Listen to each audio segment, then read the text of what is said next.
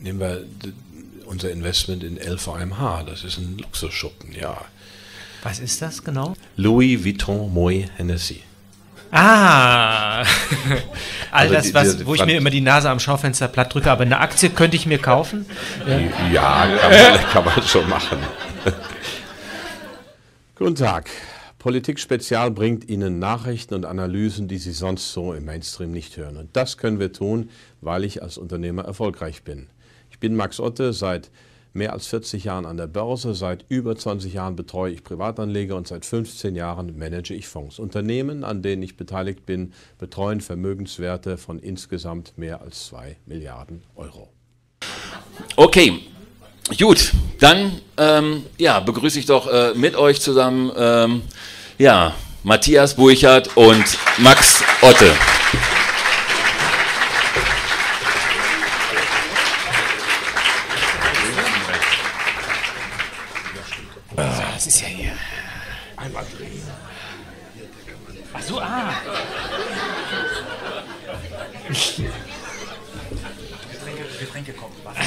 Wasser.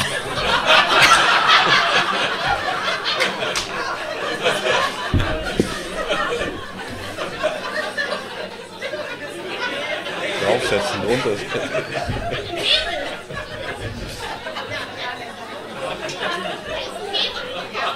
Wenn du jetzt auf den Hebel.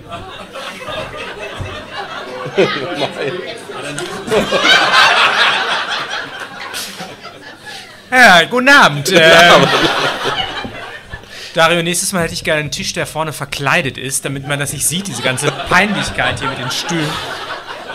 Ach, jetzt haben wir schon so albern angefangen, aber ich denke, wir werden äh, unsere ersten Überlegungen doch dem Gunnar widmen wollen. Max, was möchtest du zu Gunnar sagen? Wie hast du ihn in Erinnerung?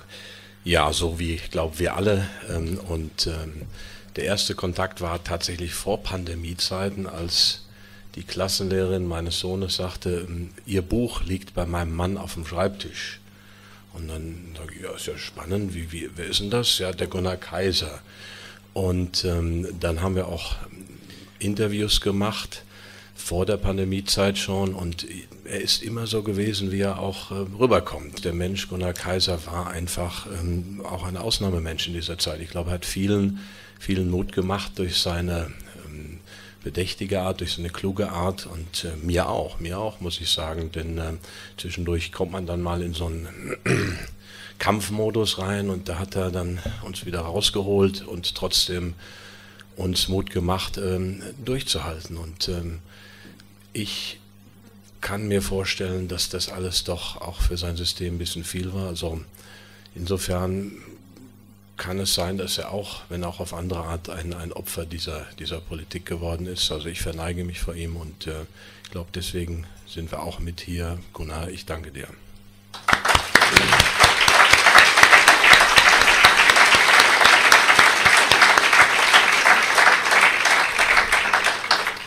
Ich möchte dem gar nichts hinzufügen, weil das so prägnant formuliert war und auch mir aus dem Herzen sprach. Ich habe ihn genauso wahrgenommen und ich denke, man kann auch eine Sache durch zu viele Worte entwerten. Ich glaube, wir wissen alle und spüren alle, wie sehr er fehlt und welchen Preis er gezahlt hat.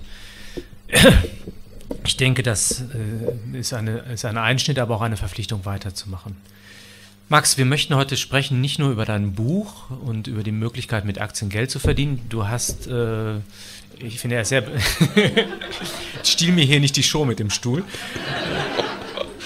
Du hast damit den 14. Spiegel Bestseller gelandet. Das ist, das ist sicherlich äh, auch schon eine, eine, große Anerkennung deines äh, Schaffens als Autor, aber auch äh, deiner Stimme im Hinblick auf den Diskurs. Du, ich kann mich erinnern, als ich meine ersten Aktien in den Blick gezogen habe, hast du schon da gesessen und gewarnt vor übertriebenen Anwart, äh, Erwartungen von Anlegern ich habe mich reinquatschen lassen in so eine Tech-Investition, habe ein paar Euro da ver verloren und habe gedacht, ich lasse jetzt immer die Finger davon.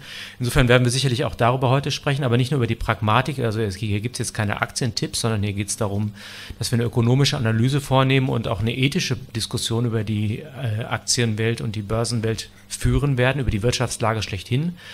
Und wenn wir die führen wollen, müssen wir die einbetten in eine Zeitdiagnostik. Denn das, was wir sozusagen als Wirtschaft kennen und auch als Geflogenheiten des ökonomischen Umgangs ist im hohen Maße angefragt durch Zeittendenzen, die wie ein Erdrutsch eigentlich die Selbstverständlichkeiten beiseite geräumt haben. Die letzten drei Jahre waren da sozusagen sinnbildlich dafür, aber das, das Gesundheitsthema ist ja nur eines gewesen von vielen anderen und wir merken ja, auch wenn wir heute Abend keine Masken tragen müssen und uns hier nicht runterschleichen müssen, wie ich das noch kenne von dem ersten Mal, wo wir dachten, oh Gott, wir tun was Verbotenes. Ich finde, es hat ein bisschen mehr Spaß gemacht, als es verboten war. Ich,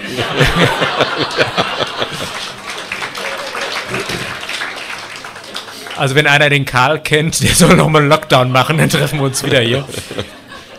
Aber um, äh, um der Sache auch die Ernsthaftigkeit zu geben, wir haben ja viele Zeittendenzen, die Einfluss nehmen im Hinblick auf unsere gewohnte Lebenssituation, aber auch im Hinblick auf unsere Vermögensverhältnisse und unsere Art und Weise, Kultur und äh, auch Politik zu verstehen. Und wir möchten zu Beginn unseres Gesprächs, das circa eine Dreiviertelstunde dauern wird, äh, erstmal diese Zeitphänomene analysieren als Rahmenbedingung und dann gucken, inwiefern dann wir in der Lage sind, etwa auf dem Wege der Aktien unser Vermögen zu retten, ohne unsere Seele zu verkaufen.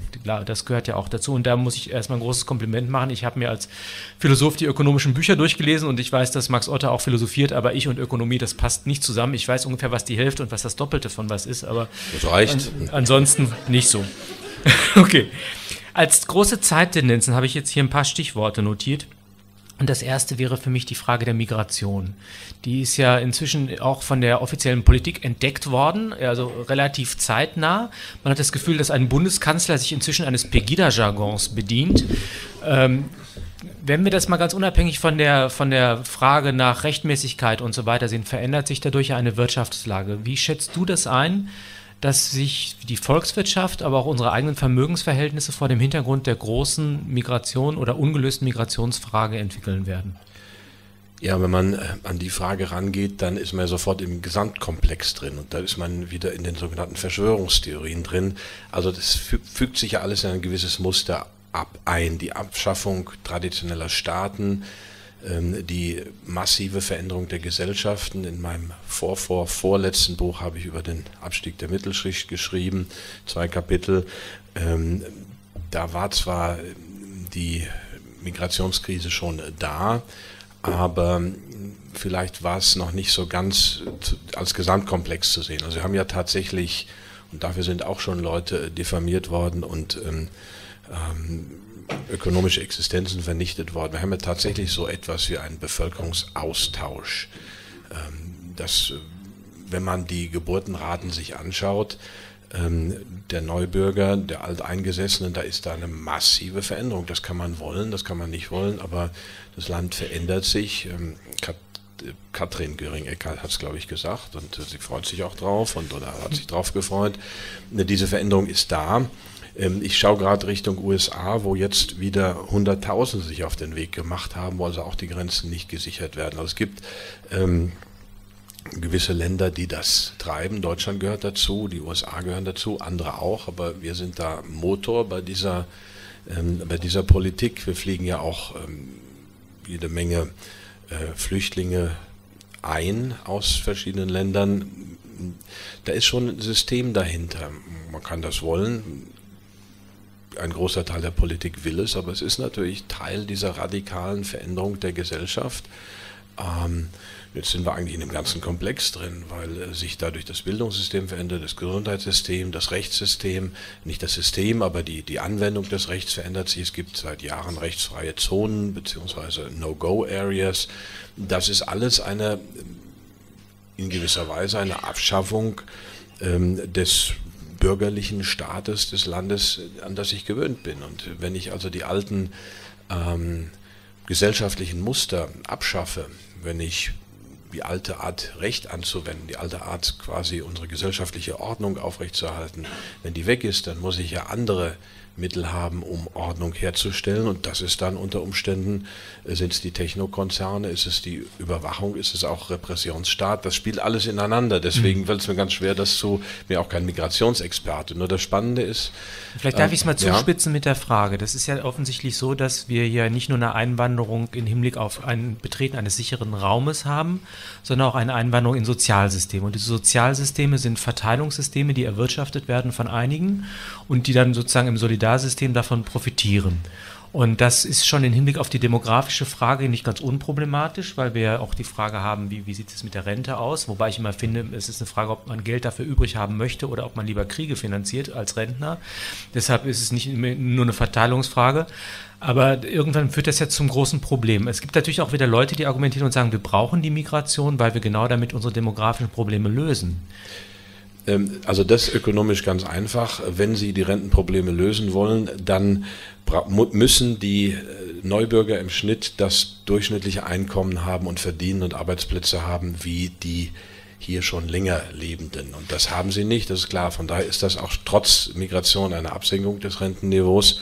Ähm, und ich habe die Zahlen nicht im Kopf, aber zum Beispiel in neun Bundesländern haben wir ähm, massive Altersarmut. Wir haben Renten von 600, 800 Euro, wie auch immer. Das ist ja bei Hartz IV beziehungsweise bei der Grundsicherung und dann den ganzen Zusatzleistungen sind wir irgendwo bei 2.000, 3.000 Euro zum Teil für die Familie. Das ist eine ganz andere Sache. Wir haben also schon jetzt eine schreiende, eine schreiende Ungleichbehandlung von ähm, Flüchtlingen und vielen Altrentnern, also die also Renten beziehen, vor allem im Osten, weil da eben viele Frauen auch dabei waren. Da wird die Erwerbstätigkeit anders angerechnet. Also da sind Faktor 2, 3 zum Teil in der Bahn. Das ist, äh, wird kaum thematisiert und ähm, das sind dann auch gesellschaftliche Verwerfungen. Damit hätten wir einen Kontext, sich Sorgen um sein Eigentum, aber auch auf das, im Hinblick auf das immaterielle kulturelle Erbe zu machen. Ein weiterer Kontext, und auch da möchte ich jetzt gar nicht auf den Sachverhalt selber eingehen, sondern auf die Konsequenzen, die er für uns hat, sind die militärischen Auseinandersetzungen in der Ukraine und in Israel, die ja interessanterweise immer etwas zu tun haben, auch mit der Nähe zu äh, Energieressourcen. Wir haben es auf der einen Seite mit dem Öl zu tun, auf der anderen Seite haben wir es zu tun ja, mit Pipelines, die ja irgendwann zur Selbstentzündung neigen. Man weiß ja nach wie vor nicht, woran das liegt. Äh, aber jedenfalls haben wir eine massive Verteuerung und was wir auch auseinanderhalten, wir müssen so viel auseinanderhalten. Ich glaube, wir sind alle klug genug, dass das nicht nötig ist. Also wenn wir Migrationsfragen diskutieren, tun wir das nicht vor dem Hintergrund der, Frauenfe äh, der, der Frauenfeindlichkeit, der, der Ausländerfeindlichkeit. Wenn wir die Klimafrage diskutieren, sind wir trotzdem für Naturschutz. Und wenn wir äh, auch jetzt hier diese, diese Frage nach dem Krieg und Frieden aufwerfen, ähm, möchten wir keine Feindbilder aufmachen. Aber es sind einfach alles Punkte, die wahrscheinlich ökonomisch auch gravierende Folge haben, denn es gibt einen Unterschied zwischen dem Anlass selber, das heißt, es gibt eine militärische Auseinandersetzung und der politischen Reaktion darauf, die dann nämlich über Sanktionen äh, Putin dadurch, glaube ich, in die Enge treiben möchte, dass er unsere Wirtschaft kaputt macht, oder? Ist das so? ja, ja, also ich meine, die Sanktionen haben ja wunderbar gewirkt in Deutschland, in ja. Russland weniger. Ähm, ich habe mich ja jetzt auch, und das sind wirklich dann auch schwierige Dinge, also in, der Ukraine-Frage habe ich mich klar positioniert, müsste ich ja nicht, ähm, bin eigentlich raus aus dem politischen Spiel im Moment, jetzt in der Israel-Frage ähm, werfe ich auch die eine oder andere Frage auf. Und wir sind ja in einer, und das ist ja auch gewollt, in einer Gesellschaft, ich kann da nur empfehlen, ich habe es gerade gelesen, das Buch Das indoktrinierte Gehirn von Michael Nils, mhm. war vor kurzem noch bei mir, ich mache auch ein Gespräch mit ihm, Mitte Dezember hier in Köln. Ähm, wir sind ja in einer Situation, wo wirklich diese Polarisierung extrem ist und wo die Leute so angepiekst werden, dann gehen sie ab wie ein Zäpfchen, wenn ich das mal sagen darf. Ähm, das hängt aber damit zusammen, dass die Weltordnung als solche wirklich kollabiert und ähm, sich brutal und radikal verändert. Und sowas passiert alle 80 bis 100 Jahre durchaus mal auf der Welt. Also das ist nichts Neues. Das ist ähm, 1914 so gewesen, das ist 1815 so gewesen. Ähm, und davor auch, äh, also das passiert, dass irgendwie wirklich was völlig Neues entwickelt im Rahmen einer sehr turbulenten Übergangsphase. Da gehören die Kriege dazu, da gehört die Migration dazu, da gehören andere Dinge dazu, da gehört eine gewisse Ideologie dazu, Klimafrage. Man kann da jetzt so stehen, wie man will, aber es, führt ja zu einer gewissen Politik, auch zu einer zentralistischeren, zu einer autoritären Politik. Und diese Kriege sind ähm, Teil dieses, dieser Transformation. Also in der Crash kommt 2006 hatte ich geschrieben im ersten Kapitel auf Phasen äh, des Aufschwungs, von folgen Phasen des Abschwungs, auf Phasen der Ruhe, Phasen stürmischer Veränderung und auf Frieden, Krieg. Und diesen Satz wollte mir meine Lektorin rausstreichen. Das könne man doch so nicht mehr schreiben. Ich habe gesagt, doch, ich möchte, dass der drin bleibt, denn das wird wahrscheinlich so sein. Und es hat dann, ja, 2006 habe ich es geschrieben, also 16 Jahre gedauert, aber jetzt haben wir dann wieder einen Krieg in Europa. Und das hat was damit zu tun, dass sich die tektonischen Platten im Weltsystem verschieben. Also amerikanische Hegemonie wackelt, China steigt auf und das ist wie beim Erdbeben, wenn sich diese großen Platten so gegeneinander schieben. Irgendwann gibt es dann dieses Erdbeben und da sind wir jetzt gerade drin. Also das ist eben noch zusätzlich zu der ganzen Geschichte Corona, Gesundheitspolitik, mhm. technologischer Totalitarismus. Ja, und auch Fragen, Phasen der Intelligenz folgen auch Phasen der Dummheit. Ich glaube, wir haben genau die Regierung, die in diese Zeit passt. Äh, das betrifft nicht zuletzt den Klimadiskurs, du hast ihn an, angesprochen. Ich finde es schön, dass du jetzt vor allem die, die, die kulturellen Verwerfungen aufzeigst. Mich interessiert es eben auch im Hinblick auf mein eigenes Portemonnaie. Oder ich meine, die Frage nach der Energie müssen viele Leute bitter bezahlen. Ich hoffe, dass die meisten von uns dann doch noch irgendwie einigermaßen durchkommen, aber für viele wird es schon knapp. Und auch der Klimadiskurs ist ja eine politisch induzierte Disruption, also eine Unterbrechung von, von ökonomischen Geflogenheiten. Also zum Beispiel können, die, die meisten werden noch wissen, was ein Auto ist. Das ist dieses Fahrzeug, was Deutschland einfach mal reich gemacht hat, eine gewisse Zeit lang. Und diese ganzen äh, neuen Verordnungen des, der, der Zeitenwende und der, des Klimadiskurses führen natürlich dazu, dass auch eine bestimmte ökonomische äh, Säule wegbricht. Äh, wie, wie siehst du da die, die Auswirkungen des Klimadiskurses? Ja, das ist ja Teil auch wie der Migrations, die Migration Teil dieser gesellschaftlichen Veränderung. Also wenn ich so etwas wie einen Green New Deal habe, und übrigens, ähm, wir Deutschen waren ziemlich gut in Nachhaltigkeit. Das Wort Nachhaltigkeit stammt aus Deutschland. Ist 1792 von Hans Karl von Karlowitz in Freiberg. Der war Oberberghauptmann im sächsischen Freiberg also, und hat dieses Wort entwickelt, um zu sagen, wie man mit der Forstwirtschaft umgeht. Also man darf nur so viel rausschlagen, wie nachwächst.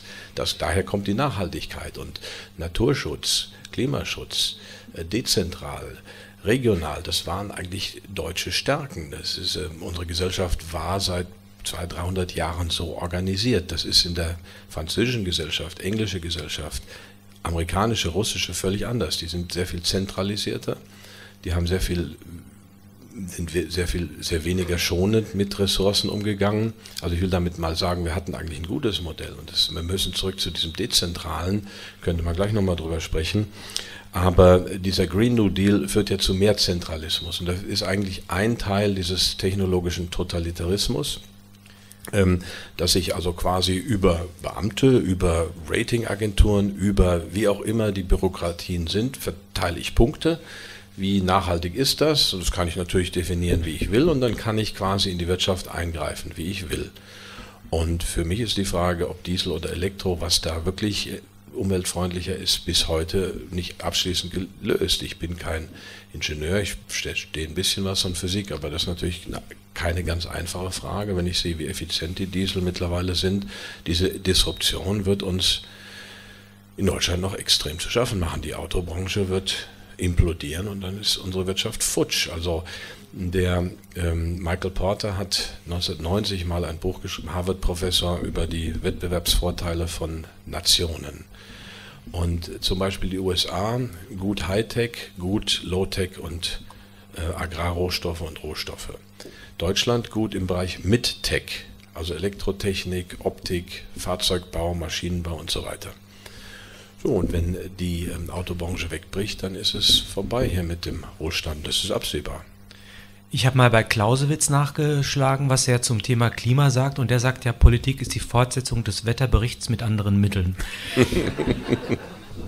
was ich damit sagen möchte, das steht nicht bei Clausewitz, das war ein Fake. Ja? Ähm, dass wir äh, einfach so was wie ein einseitiges Ableitungsverhältnis haben zwischen bestimmten vermeintlichen wissenschaftlichen Erkenntnissen und das ist eben Totalitarismus, die nicht mehr einer Güterabwägung zugeführt werden und einem Meinungsstreit im politischen Wettbewerb, sondern die einfach durchexerziert werden bis ins kleinste Wohnzimmer und die Temperatureinstellungen und die, die Heizungsform, zu der wir greifen, unsere Ernährung und so weiter. Auch das ist beängstigend und kostet uns in großen Maßen volkswirtschaftlich wie privat gewaltigen Wohlstand und auch übrigens äh, Windräder. In der Ferne sind die irgendwie ganz attraktiv letztendlich sind es Schaufelradberger in den Lüften und wir, unser Pferd ist jetzt umgezogen in die Eifel und dann ist so ein Windrad und das ist immer, als ob so ein Düsenjäger vorbeifliegt. So wusch, wusch, wusch, wusch, wusch. Also ich weiß nicht, ob wir uns damit so einen Gefallen tun. Die letzte große Tendenz, die wir noch besprechen möchten, ist die der Digitalisierung und der KI. Auch da könnte man ja sagen, das sind jetzt sozusagen die, die Einlösung des Versprechens der neuen Märkte, obwohl sich da jetzt einige Konzerne sehr stark machen. Wie schätzt du die Tendenz einen Hinblick auf Kultur und Wirtschaft durch Digitalisierung und KI? Bringt das was oder bringt das eher Nachteile? Also ich habe mich schon eine Weile so als hobbymäßig mit Menschheitsgeschichte, Evolution der Menschheit, auch soziobiologische Evolution befasst. Übrigens ähm, ist da der Harari ähm, sehr lesenswert, eine kurze Geschichte der Menschheit. Man muss nicht mit seinen politischen Schlussfolgerungen, die er später dann irgendwann, er ist ja Transhumanist, er hat sich also dieser Bewegung angeschlossen, aber die Analyse, wie sich die Menschheit entwickelt hat in dieser kurzen Geschichte der Menschheit, die ist schon sehr gut und das hat sich nicht umsonst 20 Millionen Mal verkauft. Ähm, und wir stehen mit KI wirklich vor einer radikal neuen Situation.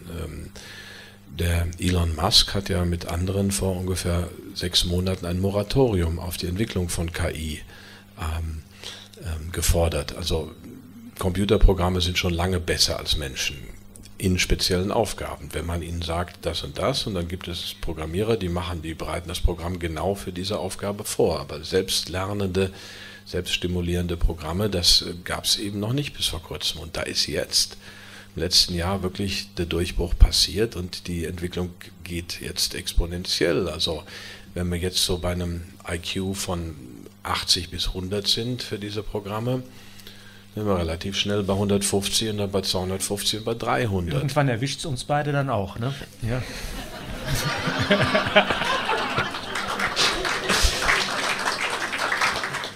und die, die, das Problem, das die KI übernimmt, das ist sehr, sehr real. Also, mhm. ich weiß ja, ob du ähm, den, ähm, ähm, ich glaube, es ist der dritte Teil der Matrix, wo sie da Party machen in mhm. Zion unten, so vor der finalen Auseinandersetzung mit den Maschinen. Also, das ist ja auch in so einem Bunker drin dann in Zion. Also, vielleicht sind wir hier auch so ein bisschen eingegangen. Äh, aber die Gefahr ist real. Und zwar mhm. gibt es drei Szenarien, wie KI übernehmen könnte. Und zwei davon sind unrealistisch. Also nehmen wir mal das Terminator-Szenario, also Menschenjagd und irgendwelche Kampfroboter machen Jagd auf die Menschen. Unrealistisch. Haben die gar nicht nötig, die Maschinen.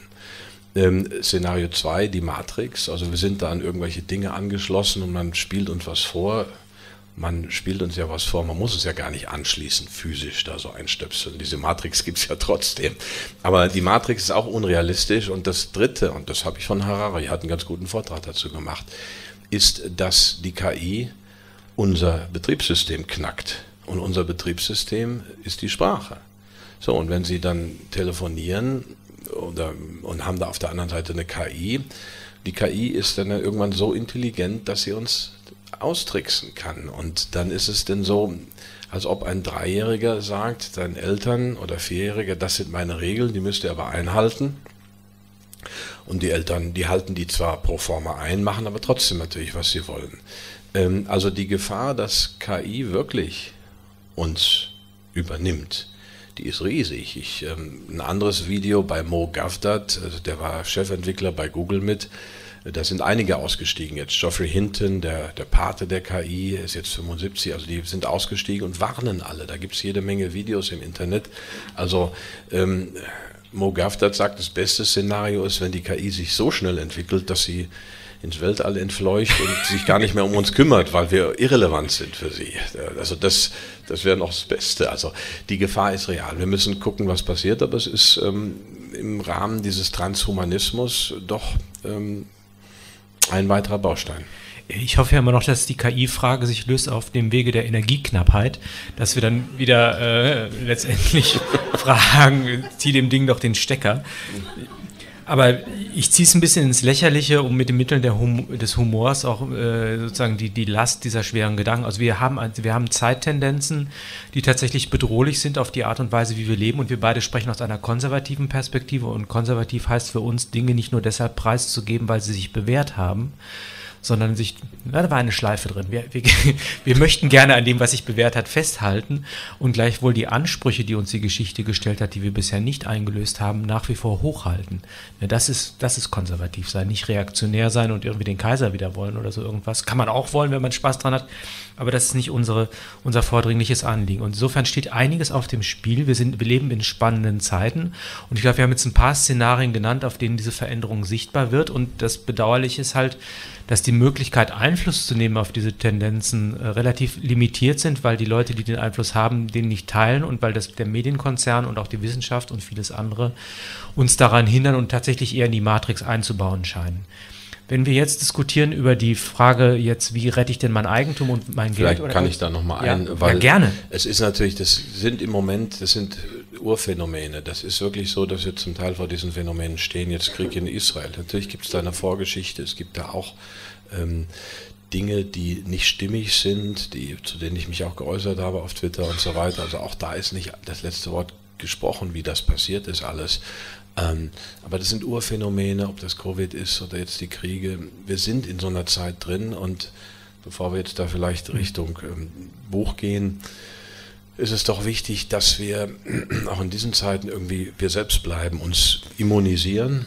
Oh, ich glaube, wir haben hier Gruppenimmunität. Wer, wer sie noch nicht hatte, der hat sie nach heute Abend. Das ist ähm, und ähm, die positiven Dinge suchen, die, die Glücksmomente, die Netzwerke, die Beziehungen, die auch die Familie, Hobbys, Familie, Sprache, Kultur. Ja. All diese Dinge. Also die, das, das unser Erbe auch, also als, als Menschen, unser kulturelles Erbe irgendwo, das kann uns auch ein Stück tragen, plus, plus den Austausch. Die Reise, der interkulturelle Dialog und also da gibt es so viele bereichernde Elemente, die ja gerade missbräuchlich in die Debatte eingespeist werden, um, um dann verschlissen zu werden. Also das, ähm, da gibt es Gott sei Dank vieles, aber gleichwohl, ich bleibe dabei, wir stehen vor einer großen Zäsur, das nicht zuletzt dieser schreckliche Begriff der Zeitenwende oder der großen Transformation oder des großen Resets sind ja Ausdruck dafür und da werden halt auch äh, sozusagen äh, bestimmte Machtspiele mit bedient und die, die davon profitieren. Und man muss natürlich dann schon fragen, wie kann man selber dabei noch einen, äh, ja, sich selber und auch seine Freunde einigermaßen ökonomisch absichern. Dein Vorschlag, und der hat mich sehr überrascht, weil ich zunächst sehr, sehr naiv war im Umgang mit Aktien, war, wir machen das mit Aktien. Und da habe ich natürlich erstmal als äh, Gegenbild vor Augen erstmal den Spekulanten, der gewissermaßen, egal was es, äh, was es dann für ein Produkt ist, einfach kurz irgendwie investiert, aussteigt, seinen Gewinn maximiert und dabei irgendwie seine, die Schuldfrage, die Verantwortungsfrage nicht stellt. Und den Kleinanleger, der sich reinquatschen lässt in irgendwelche Enga Engagements von seinem Bankberater oder der irgendwie einen heißen Tipp von seinem Taxifahrer bekommt und dann das bisschen Ersparte äh, ziemlich schnell verliert. Dann habe ich dein Buch gelesen, habe gesehen, dass du einen ganz anderen Ansatz verfolgst, nämlich einen konservativen Ansatz, der sich massiv unterscheidet von den Klischees, die ich gerade genannt habe. Möchtest du den Unterschied mal markieren, was sozusagen deine Art, mit Aktien umzugehen, unterscheidet von dieser eher unseriösen, flüchtigen Art? Ja, ich gehe aber trotzdem noch mal einen Schritt zurück, weil äh, wir haben ja dieses, dieses schrumpfende Mittelschichten. Viele Menschen haben nichts mehr auf die Seite zu legen. Die, die kratzen am, die kriegen es gerade noch so zusammen. Und das ist leider ein Phänomen, das ist eine Sache der Politik. Aber wenn man nun Erspartes hat oder so, dann habe ich das Credo, Sachwert schlägt Geldwert. Also was sind Sachwerte? Immobilien, Edelmetalle, Aktien. Ähm, das ist dann natürlich eine persönliche Frage. Immobilien ist sage ich schon seit drei, vier Jahren, ist, ist irgendwo das Limit erreicht. Und ähm, heute sprechen wir etwas mehr über Aktien, Edelmetalle sind so Absicherung in gewisser Weise. Ich meine, man kann ja sowas, und jetzt kommen wir in das langfristig Konservative, man kann ja sowas wie einen Sparplan aufbauen. Also man immer mal, wenn man was übrig hat, macht man was, nur man sollte es eben nicht hm, unkritisch der Branche anvertrauen und den Branchenlösungen. Da sitzen ja auch nur Verkäufer auf der anderen Seite. Also muss ich selber schon damit befassen. Und wenn ich in Aktien investiere, investiere ich ja in die Wirtschaft. Also wenn ich eine Daimler-Aktie kaufe oder Mercedes heißt jetzt wieder, dann investiere ich in dieses Unternehmen und ich bin Miteigentümer, auch bei einer einzigen Aktie. Ich meine, mein Einfluss ist da, man hält sich in Grenzen mit einer Aktie. Es gibt eine Milliarde, 60.000 äh, Mercedes-Aktien, aber trotzdem, es ist, ist so. Und deswegen muss ich mir schon überlegen, was könnte langfristig Bestand haben, was könnte weiterlaufen. Und da mache ich dann was und da bleibe ich auch 10 Jahre drin oder 15. Also ich gehe nicht kurzfristig rein oder raus, sondern es ist im Prinzip wie bei einer Immobilie, dass ich das langfristig mache. Ähm, also insofern wäre das eine Alternative. Allerdings werden sich viele Menschen auch fragen, ja, die Unternehmen, die sich da als attraktiv erweisen, die sind mir alle sehr unangenehm aufgefallen. Also wer zum Beispiel es mit, mit Pfizer oder BioNTech probiert hätte, mhm. hätte möglicherweise seine Schäfchen im Trocknen, aber vielleicht seine Seele nicht im Himmel. Ähm, ich, darüber befinde nicht ich, aber ich, ich frage jetzt mal. Mhm. Und äh, mhm. genauso kann man die großen Tech-Konzerne sich angucken, die dem Überwachungskapitalismus Rechnung tragen. Von Daimler-Benz habe ich jetzt gehört, dass die sich zurückziehen wollen. Die verkaufen keine Taxis mehr, die machen auch jetzt keine, keine Fahrzeuge mehr in einem Segment, das für mich interessant wäre, wobei das ohnehin immer im Unerreichbaren wäre, sondern die wollen in den Luxusbereich. Also bin, mache ich dann, werde ich da nicht Teil eines Systems, das ich äh, sozusagen zur Absicherung meiner Existenz in Anspruch nehme und zugleich aber auch politisch in Frage stellen sollte? So ist es. Also ich meine, wir haben keine Pharmaaktien, das möchte ich hier mal sagen. Das ist eine Sache, die wir nicht machen. Wir machen keine Waffenhändler. Aber das war es auch. Ansonsten nehmen wir natürlich an der Wirtschaft teil. Also dieses Jahr ist tatsächlich die Performance zum Teil von, von dem von der Säule getragen worden, wo wir bei den Tech-Konzernen sind. Nun kann man sagen, ähm, sollte man auch nicht machen das ist eine Entwicklung. Ich mache diese, diese Investments geben mir eine gewisse Unabhängigkeit. Äh, sie geben mir auch die Möglichkeit, theoretisch auf der Hauptversammlung von Microsoft aufzutreten und da meine Stimme zu äußern. War bis jetzt noch nicht drüben. Ähm, also da sind wir dabei, weil diese Unternehmen wahrscheinlich in zehn Jahren noch da sind. Ähm, ich habe das mal vor 13, 14 Jahren schon im Aufsatz etwas länger ausgeführt. Also ich persönlich lebe damit, dass ich ein paar Sachen ausschließe. Also Pharma ist nicht, Waffen sind nicht. Das waren meine Ausschlusskriterien. Ähm, und dass ich mich sehr für eine ähm, Kontrolle oder für eine Regulierung einsetze. Ich habe, als ich noch viel in öffentlich-rechtlichen war, sehr stark mich für eine Regulierung der Finanzmärkte stark gemacht. Ordnung, Marktordnung der Finanzmärkte. Ich spreche mich sehr deutlich gegen den technologischen Totalitarismus aus. Ähm, aber wir sind letztlich in diesem System, was mich natürlich auch viel kostet, beziehungsweise Kundschaft und wie auch immer. Also das ist ja nicht ganz einfach. Ähm, meine Position ist, wir müssen politisch was ändern. ansonsten sind wir, nehmen wir an dieser Wirtschaft teil und da ähm, können wir Akzente setzen, aber nur bis zum gewissen Grade. Also wenn ich jetzt, also wir haben Microsoft-Aktien, ähm, wenn ich jetzt fragen würde, wer nutzt denn Microsoft nicht in diesem Raum? Ähm, so, also das ist dann Doppelstandard. Also wenn ich Microsoft nutze, kann ich auch die Aktien haben. Und mit Aktien habe ich sogar noch Einfluss auf das Unternehmen. Mhm. Ich würde mir sogar wünschen, dass ich das mit gutem Gewissen nutzen könnte. Das heißt also, indem ich jetzt ein Produkt habe, das mich nicht ausspioniert und so weiter. Aber ich glaube, dass die, ein wesentlicher Aspekt ist, dass wir die ökonomischen Fragen nicht auf dem Feld der Ökonomie lösen können, sondern auf dem Feld der Politik lösen müssen. Da gibt es ja ganz viele Möglichkeiten, auch den Kapitalismus einzuhegen in eine, in eine soziale Dimensionen wieder zurückzubringen. Das hat ja uns ja auch äh, nicht nur geschadet in der Nachkriegszeit, dass wir da eine soziale Marktwirtschaft hatten. Also ich glaube, das ist auch ganz wichtig, dass wir da die Schauplätze im Blick behalten. Ja, da engagiere ich mich natürlich auch mit deutlichem Widerstand oder mit, mit hohen Kosten. Ähm, wir können natürlich in unserem Leben das eine oder andere auch versuchen, nachhaltig zu gestalten, aber wir sind in der Wirtschaft drin. Also man kann natürlich komplett off-grid gehen. Mhm keine Aktien, sonst off-grid, kein Smartphone, nix. Ähm, ich versuche immer noch das Ding wieder loszuwerden. Ich habe das jetzt vor acht Jahren, ist es mir doch sehr nahegelegt worden, eins äh, zu besorgen und ich merke, wie das Ding mich schon irgendwie, das Verhalten verändert sich und das gefällt mir nicht. Und äh, so, und, und, aber das sind dann so Konflikte, wo jeder selber wissen muss, wie weiter da geht. Ich werde jetzt eine, eine, Metapher aus dem Bereich der Meeresbiologie verwenden. Ich weiß, dass das sehr schwierig ist. Von Kraken sollte man nicht mehr sprechen. Das ist äh, nicht? verschwörungstheoretisch problematisch. Ich werde von Plankton sprechen. Mhm. Das ist unbedenklich. Ist der Kleinanleger oder der Privatinvestor nicht letztendlich im Vergleich zu den großen Fonds Plankton?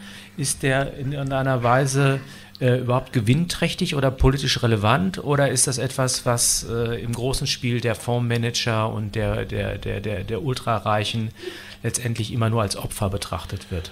Nein, nein, ich würde sagen, also, also wenn Sie ähm, Microsoft-Aktien haben, wenn du Microsoft-Aktien hast, bist du erstmal auf derselben Seite. Bill Gates hat übrigens kaum noch Microsoft-Aktien, der hat noch zwei oder drei Prozent am Konzern ähm, und hat dann ja alles Mögliche gemacht, also ähm, Biontech und dies und jenes und äh, Land gekauft, zwei Millionen Acres mittlerweile, einer der größten Landbesitzer. Warum macht er das? Land ist doch nicht schlecht, oder? Nein, nein, äh, also das ist, also ich habe verschiedene Erklärungen. Also zum einen geht es, glaube ich, darum, ähm, Zugriff zu haben auf, auf Bodenressourcen und damit die, die, Ernährungsfrage und auch die, sagen wir mal, die, die Unterstützung der Weltpopulation beim nicht weiter wachsen gewährleisten zu können. Zum anderen habe ich jetzt was ganz Tolles gehört, dass, dass Multimilliardäre Land kaufen und es brach liegen lassen und deshalb was für das ökologische Gewissen der Menschheit tun, während wir kleinen armen Menschen ja unser Geld für Diesel und Bratwürstchen ausgeben und die, der Umwelt schaden. Auch das ist eine Form von Greenwashing, die da eine Rolle spielt. Aber nochmal die Frage, habe ich als Kleinanleger äh, eine Chance oder was? Ja, du hast mich ja unterbrochen. Ja, ja, genau. Ich, ich wollte mir selber nochmal die Natürlich, also das ist es ja gerade. Also wir haben einerseits die Unternehmer, also wenn, wenn sie mit einem in Unternehmen investieren, wo ein Unternehmer drin ist, der die Geschicke noch lenkt oder die Familie, nehmen wir Sixt oder was auch immer, dann ist das schon mal nicht schlecht.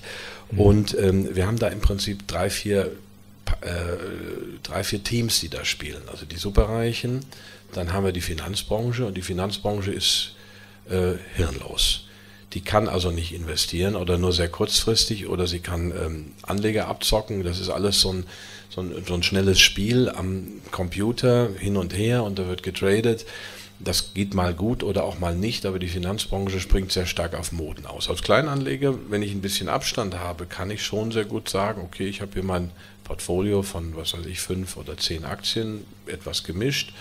Ähm, wie man die auswählt, schreibe ich ja drüber. Und die habe ich einfach langfristig. Ich mache mir ein Depot und spare mir die ganze Finanzbranche, überlege mir, welches Unternehmen ist in zehn Jahren noch da und verdient wahrscheinlich gutes Geld. Wenn ich da zehn Unternehmen habe, dann bin ich schon mal ganz gut aufgestellt. Ich habe nicht die ganzen Zusatzkosten der Branche und, und kann da eigentlich mich an realen Vermögensgegenständen beteiligen. Also Aktien sind ja Sachwerte. Ich sage das nochmal, das sind keine Stücke Papier, sondern es sind Besitzansprüche auf dieser Unternehmen. Und wenn ich das mit Augenmaß mache, mit, mit langfristiger Sicht, und wir haben da drei Kriterien, also Geschäftsmodell, wie, wie bedroht ist das, also deutsche Autobauer in zehn Jahren, weiß ich nicht. Sieht nicht so gut aus. Management und, und Bilanz, das erkläre ich alles. Also da kann ich als jemand, der da nicht in dieser Hektik der Finanzbranche drin ist, kann ich äh, sehr gut bestehen. Das Problem ist, dass ich mich von der Hektik nicht anstecken lassen darf und auch nicht von den Schwankungen. Also was da die Börse morgen oder übermorgen macht, ist völlig egal. Ähm, ich muss halbwegs den richtigen Einstiegszeitpunkt finden. Da fragen viele, ja, wie ist denn das? Wann, wann soll ich das? Hm, habe ich ein Kapitel drüber, ist nicht so schwer, aber prinzipiell ist das wie wenn man anfängt, wie vielleicht, wenn man in einen See mal reingeht und dann geht er erstmal mit dem Zeh da rein und dann bis zu den Knien oder so und dann bis zur Hüfte. Also man macht das so über zwei, drei Jahre Schritt für Schritt, also dass man auch ein Gespür dafür bekommt und nicht dann wieder raus und bleibt dabei und reflektiert auch die eigenen Emotionen, weil an der Börse eben massiv Emotionen ausgelöst werden und äh, die muss man ausschalten. Das sind Tipps für ökonomische Nichtschwimmer, zu denen ich mich auch zähle. Aber es ist wirklich äh, ein tolles, äh, tolles Kapitel, diese Königsanalyse, die Kriterien. Man lernt sehr viel über die, die Ökonomie und auch die Hintergründe. Ich mag auch diese etwas weicheren Kriterien, wenn du sagst, die Seriosität eines äh, Unternehmens kann ich daran feststellen, wie wenig etwa die Repräsentanten in den Medien auftauchen. Also wenn ich die Unternehmer in der Gala immer sehe und in NTV mit irgendwelchen Sportwagen, dann investieren die sehr viel Zeit, glaube ich, in Außenwirkung und wenig in ihr Unternehmen. Auch insofern sind da viele viele wichtige Aspekte. Denk, denk, denk, mal an die Aldis, Karl und Theo. Die hat man eigentlich nie in der Öffentlichkeit gesehen. Nun konnte man keine Aldi-Aktien erwerben, weil das Unternehmen eben keine AG ist, sondern im Besitz der Familie Albrecht war. Aber sowas, also Unternehmer, die eher nicht so präsent sind. Mhm.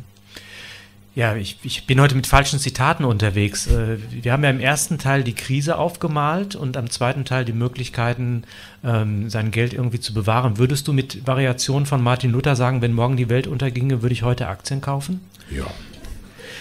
Bring mal einen Grund dafür. Äh, gib uns mal ein bisschen Hoffnung, weil der Punkt ist ja der, im Hinblick auf die, äh, sagen wir, Inkompetenz und Ideologiegetriebenheit der Politik ist es ja relativ schwer auszumachen, wie die Welt in zehn Jahren mhm. sein wird. Du hast dafür ein paar schöne Kriterien genannt, mhm. die überdauernd uns auch noch rechtfertigen, dass diese Unternehmen einfach nicht so schnell von der Landschaft mhm. verschwinden werden.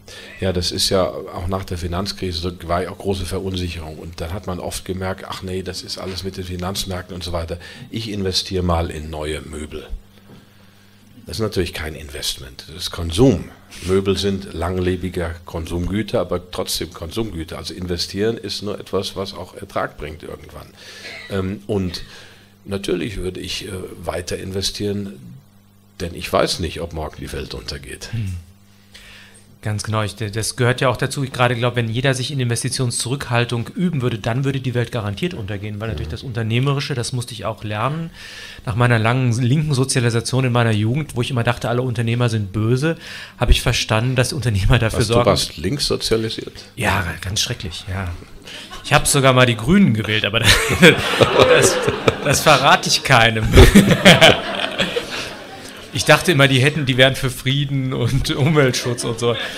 Ja, was ich, was ich sagen wollte, ist, dass, dass natürlich äh, das Unternehmerische darin besteht, dass ein persönliches Risiko äh, getragen wird, dadurch, dass ich etwas in die Welt bringe, was, was das Glück der Menschen mehrt auf dem Wege der, der, der Kultur und der Konsumgüter, die da entstehen oder der Dienstleistungen. Und mit den Aktien unterstütze ich das ja letztendlich auch, weil ich eine, eine bestimmte Wirtschaft am Laufen halte. Insofern ist es nicht per se böse, mhm. sondern es ist eben eine Gewährleistung der Kontinuität von Kultur. Liege ich da ganz falsch oder ist, war, war ich naiv? Ich nehme genauso am Wirtschaftsleben teil, wie wenn ich einen VW fahre oder einen Mercedes oder sonst was. Also kann ich auch die Aktie kaufen.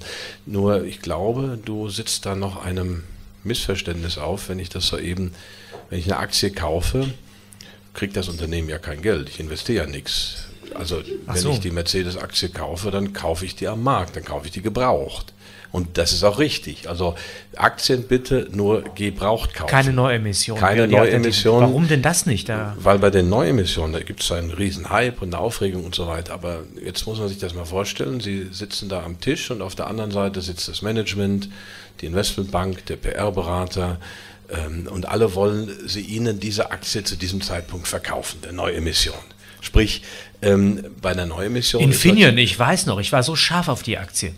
Erinnerten Sie sich noch, ja, damals neue Märkte und der Top-Manager fuhr irgendwie in Frankfurt vor mit einem Sportwagen und die Chipfabrik in Deutschland und ich dachte, Mensch, wenn ich da jetzt eine Aktie ergattere, dann habe ich ausgesorgt. Und war so?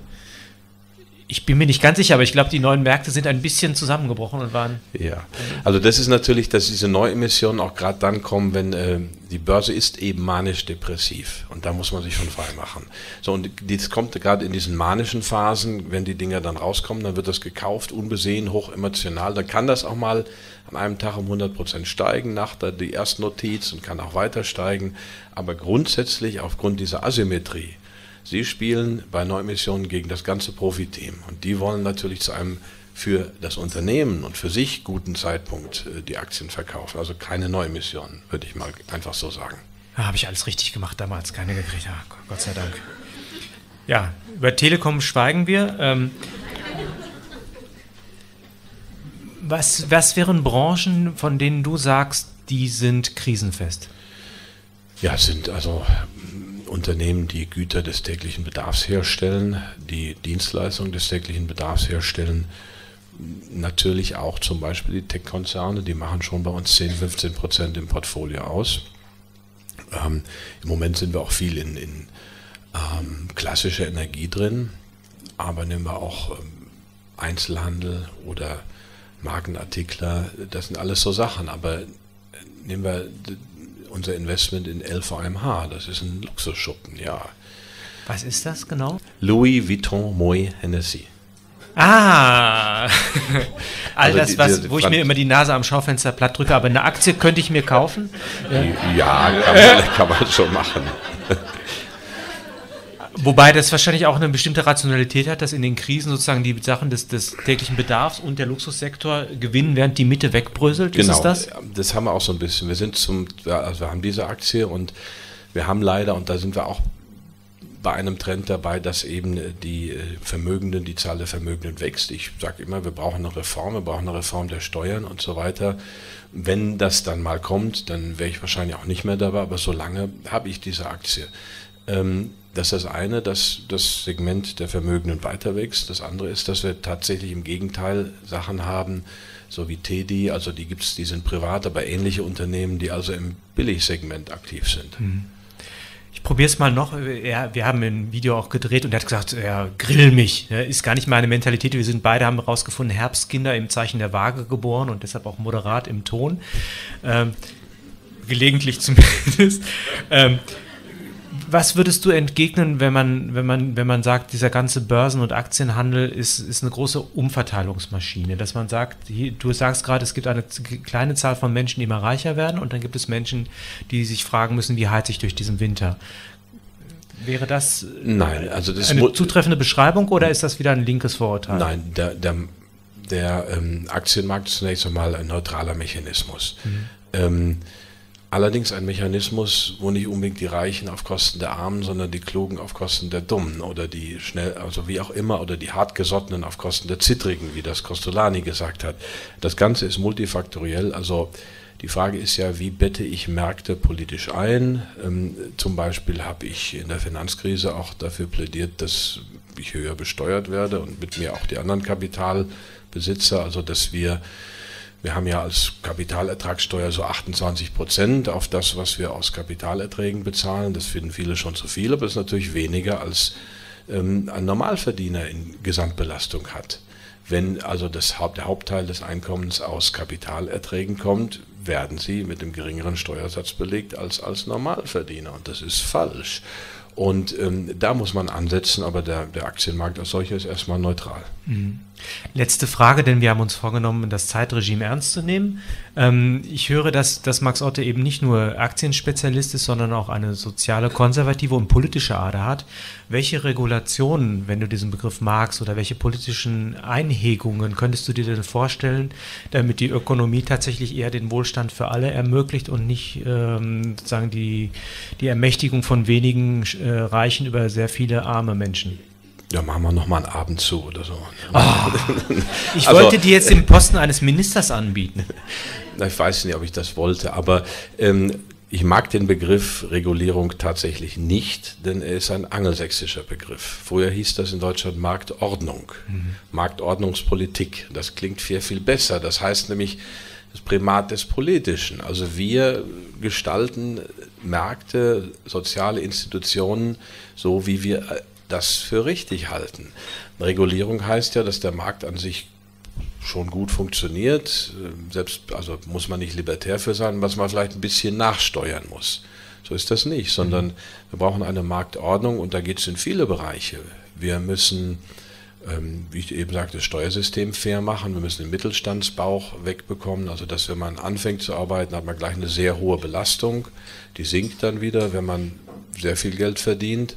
Das ist falsch. Also diese Einstiegsbelastung muss weg. Das ist das eine. Wir brauchen ähm, eine funktionierende äh, Monopol- und Kartellbehörden, die unser Kartellamt geht gegen die deutschen Mittelständler wegen irgendwelcher Bierabsprachen vor und Microsoft und Google und so weiter machen weiter. Das geht nicht. Also man muss an ganz vielen Stellen ansetzen. Ich könnte mir auch vorstellen, also das ist dann sozusagen meine liberale Ader. Ich habe mich politisch jetzt sozusagen farblich abgerundet und habe den ganzen Regenbogen der politischen Farben mir auf den Unterarm tätowieren lassen. Ähm, ich glaube auch, dass eine Entideologisierung und eine, äh, eine, Aufhebung von planwirtschaftlichen Instrumenten durch die, die Regierungen auch, auch förderlich sein können, dass sozusagen da wieder die Balancen hergestellt werden. Aber das können wir möglicherweise dann noch in der Diskussion bestimmen. Wenn ich dich richtig verstanden habe, würden wir jetzt gerne die Sache öffnen zum Gespräch oder möchtest du noch ein Schlusswort halten? Ja, jetzt waren wir natürlich in meinem Job mehr unterwegs, also zum, im zweiten Teil zum Thema Aktien. Ähm, aber ähm, ich möchte eigentlich an das anknüpfen, was du gesagt hast und wo du Martin Luther Mist zitiert hast. Ähm, also wenn morgen die Welt unterging, äh, ginge und wenn ich wüsste, dass morgen die Welt unterginge, würde ich noch in Aktien investieren. Also nicht nur Aktien investieren, sondern auch ähm, Apfelbäumchen pflanzen, Bier trinken. Denn ähm, zum Glück wissen wir es nicht. Und äh, wir müssen da einfach positiv bleiben und uns unserer selbst auch vergewissern und ähm, wahrhaftig bleiben. Das finde ich so wichtig. Dankeschön, Max Otte.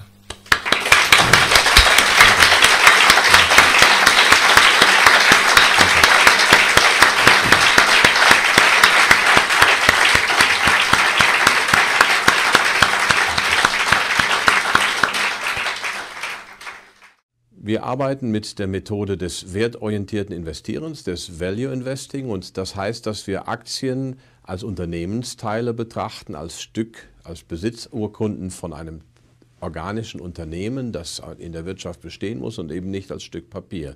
Und das bewährt sich langfristig, ist ein langfristiger Ansatz. Dieses Jahr stehen unsere Fonds mit circa 17 Prozent vorne und da gibt es verschiedene Lösungen. Den Max Otto Multiple, der hat neben Aktien auch Gold und Silber drin und ist in Liechtenstein, können Sie aber auch in Deutschland ab einer bestimmten Summe erwerben. Oder den PI Vermögensbildungsfonds, den gibt es schon ab ganz kleinen Einstiegssummen auch als Sparplan. Machen auch Sie sich Gedanken, wie es weitergeht mit der Vermögensanlage? Sachwert schlägt Geldwert, das ist mein Credo, aber die Immobilie ist natürlich auch durch verschiedene Sonderfaktoren belastet. Wenn Sie sich Gedanken machen, vereinbaren Sie ein unverbindliches Gespräch bei Herrn Philipp Schäferhoff. Er berät Sie gerne über unsere verschiedenen Optionen, sei es Fonds für Kleinanleger, sei es Fonds für größere Anleger, sei es individuelle Vermögensberatung. Das ist alles da oder sogar Vermögensverwaltung. Rufen Sie Herrn Schäferhoff an, er freut sich auf Ihren Anruf. Ich bin Ihr Max Otte. Mein Name ist Philipp Schäferhoff. Ich bin seit 2013 im Unternehmen von Professor Dr. Max Otte als Vertriebsleiter tätig und Ihr Ansprechpartner für alle Fragen rund um das Thema Fonds.